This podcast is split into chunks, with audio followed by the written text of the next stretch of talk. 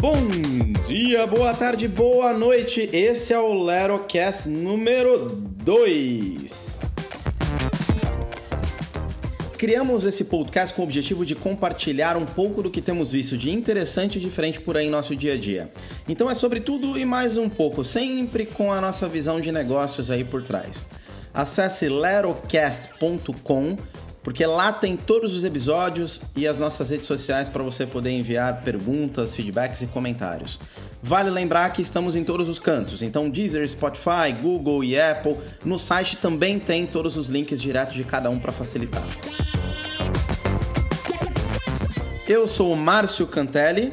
Eu sou Roberto Nunes. E hoje eu vou compartilhar um pouco sobre economia circular. O que é isso e uma empresa que eu achei bem legal do Canadá. Vou falar sobre um, a percepção que eu tô tendo aqui durante o meu período nos Estados Unidos quanto à abertura de mercado. Legal. Então, vamos começar já com você, pode ser?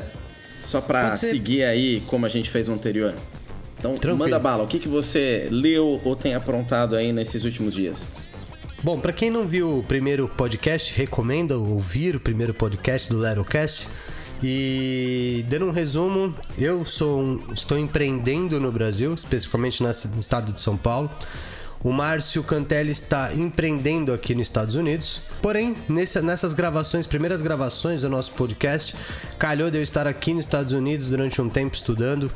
E, bom, uma coisa que eu percebi que eu queria compartilhar é o quanto a, a abertura de mercado, quando é, o impacto da abertura de mercado para uma sociedade. Bom, é, algumas coisas que eu reparei, eu vou dar alguns exemplos aqui e provavelmente algumas pessoas que já viajaram para outros lugares vão lembrar disso, mas quando você vai no mercado, por exemplo, se você vai no Brasil procurar café, vocês conseguem lembrar quantas marcas vocês olham, na, percebem na prateleira. Bom, eu adoro café, não sei você, Márcio. a gente nunca falou sobre café. Eu aprendi a tomar café aqui, justamente pela diversidade, pela quantidade de grãos diferentes e por trabalhar em cafeterias. Legal. Bom, eu quase mais, mais pouco mais de 15 anos de bancário, eu me viciei em café. Acho que é, é quase que um, um pré-rec, pelo menos na época da minha geração, tomar café. Então, Gosto muito e, e aí quando eu fui, vou no mercado brasileiro, a gente tem lá duas, três, quatro marcas, cinco talvez.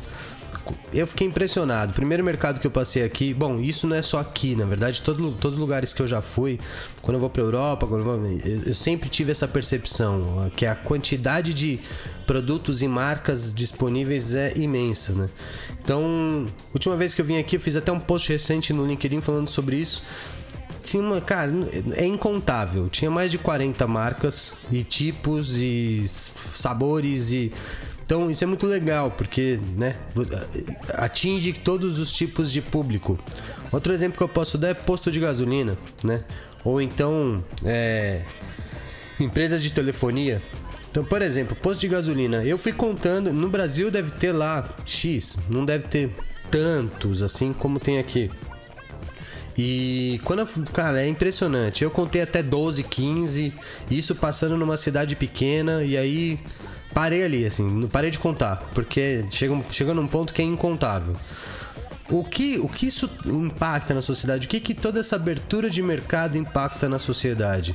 A, a competição ela se torna basicamente com entre qualidade, tanto do produto quanto do serviço, e preço, o preço ele acaba virando uma concorrência muito atrelada à, à, qualidade do produto e serviço, né? Ou seja, as pessoas pagam porque realmente vê um, um diferencial no, no, na marca e no produto. E a outra é a experiência do, do, do cliente. Então, isso, isso é legal. Quando você trabalha com abertura de mercado, quando você tem uma diversidade maior de companhias é, de, atuando num, num cenário né, é, econômico, isso traz uma vantagem para a sociedade que é essa melhoria da experiência, melhoria da qualidade do produto, melhoria da qualidade do serviço. Eu acho que isso é um, um resultado de, de uma abertura de mercado que vem já em muitos países acontecendo há anos. Então eu só queria dar esse resumo de uma percepção que eu tenho para todo lugar que eu viajo, eu percebo isso e isso é muito bacana. é isso que eu queria compartilhar hoje no nosso podcast. E tem, e tem muita, mas aqui realmente a quantidade de marca é surpreendente. É do mundo inteiro, né? Não é só marca americana também, né? Mas é, é, é até complicado, é delicado tentar descobrir exatamente a causa disso, né? Pode ser a facilidade de você abrir empresa, facilidade de fazer negócio globalmente, mas aí entra um milhão de aspectos aí de discussão profunda, né? É, exatamente. Assim, acho que são tantos. É, tantos obstáculos, né? Tantos fatores que influenciam nisso que seria é, errado eu colocar culpa em governo ou culpa em é, num determinado distribuidor ou num determinado processo, porque eu tenho amigos que têm indústria alimentícia, por exemplo, né, no setor alimentício e eles têm dificuldade às vezes de colocar num determinado mercado o produto deles e isso não tem nada a ver com o governo eles têm é, é, diversas dificuldades diversos obstáculos aí a percorrer e eu tenho certeza que muitas tem muitas empresas é, vou dar um exemplo aqui de marca de sorvete. Poxa, é, é, incrível, cara. Alguns lugares que eu vou tem 200 marcas de sorvete, né? Modo de dizer, claro, mas e eu tenho amigos que têm empresa, por exemplo, de sorvete, né? Uma marca super bacana e que tem dificuldade de entrar em determinados é, distribuidores, em determinados mercados. Acho que, bom, enfim, era isso que eu queria compartilhar. Do meu lado aqui, o, semana passada eu acabei estudando bastante sobre economia circular. Já viu falar sobre esse termo? Cara, eu tenho escutado falar, mas para mim ainda é muito genérico. Fala aí. É, economia circular é basicamente um sistema que integra todas as frentes para se produzir um produto ou entregar um serviço de uma maneira mais sustentável possível. Deixa eu simplificar é, isso que ficou muito blá. Basicamente é a empresa ela pensa no que acontece com o seu produto ou serviço após a entrega dele. Então vai além do fim. Não é simplesmente uma reciclagem. Então, por exemplo, as empresas que fazem parte dessa economia circular, elas buscam reduzir ao máximo a geração de lixo e desperdício e também aproveitar os recursos.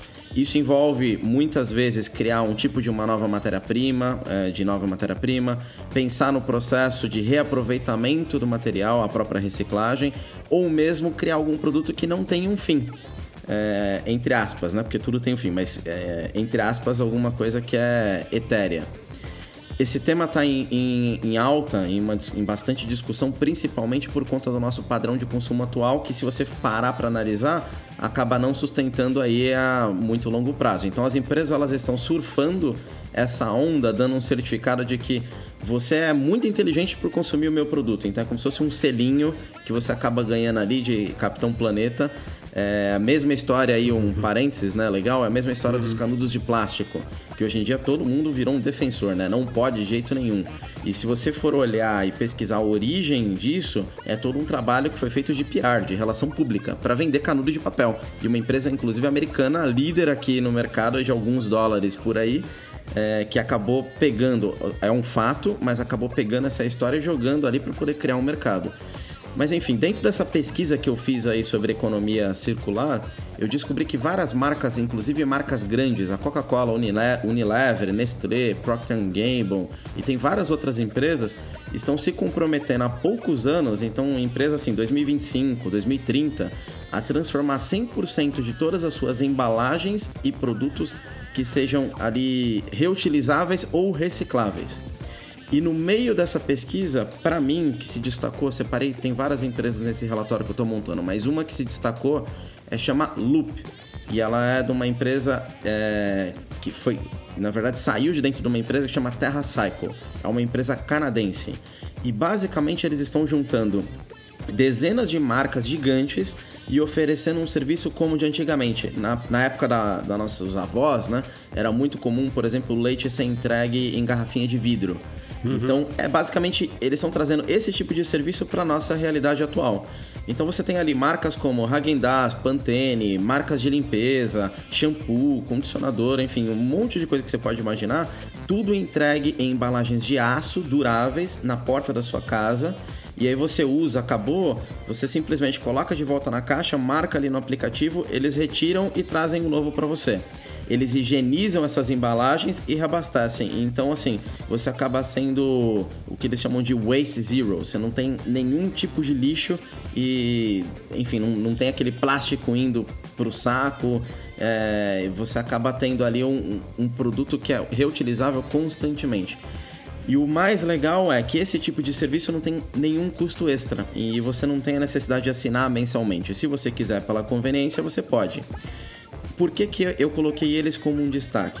É, a gente foi induzido anos e anos a literalmente consumir e não se preocupar. Joga fora e compra outro porque é muito mais barato. Então a conveniência é muito forte. É, então as empresas que querem entrar fortemente nesse mundo da economia circular vai precisar trazer ainda mais conveniência e ainda mais facilidade para tirar essa barreira que a gente acabou criando aí de eu não preciso me preocupar porque é abundância pura. É, então eu achei mega interessante, eu não conhecia essa, essa, essa empresa, essa Loop, e, e para mim foi, foi o destaque aí da minha pesquisa e era o que eu queria compartilhar. Acho bacana. É, eu queria complementar. A gente nesse podcast a gente vai sempre colocar nosso ponto de vista também para algumas situações, ou seja, compartilhar notícias e, e expor nossos pensamentos em cima de determinada é, notícia ou determinada inovação, tecnologia, enfim, independente. Uh, eu acho que nesse caso é, é, um. Ele vai além do reciclável, né? Pelo que eu entendi. Eu, tô descobrindo agora com o que você tá falando. Ele vai além do reciclável, ou seja, é você pensar exatamente numa cadeia desde o antes até o pós mesmo, pós reciclável, ou seja, é você deixar um processo contínuo né, de, de, de reciclagem e transferindo um pouco também a responsabilidade da empresa para o consumidor, né? Ou seja, o consumidor antes ele ia lá, pegava e jogava fora. Exato. E aí ficava. Ele, o papel dele estava em reciclar, colocar no, o lixo num determinado lugar. A gente está falando de facilitar aí, né? Ou seja, basta ele comprar. É uma logística, acaba até sendo uma logística inversa. É uma logística também, né? inversa, né? exato, exato. Muito interessante, cara. E esse foi o episódio número 2 do nosso Lerocast. Estamos apenas começando, aquecendo os motores aí, aprendendo. Legal. Tem alguma pergunta, dúvida, feedback? Entra lá, lerocast.com, acessa as nossas redes sociais e manda um direct, manda um inbox pra gente. Valeu, um abraço. Até. Beleza, valeu. Falou, até a próxima.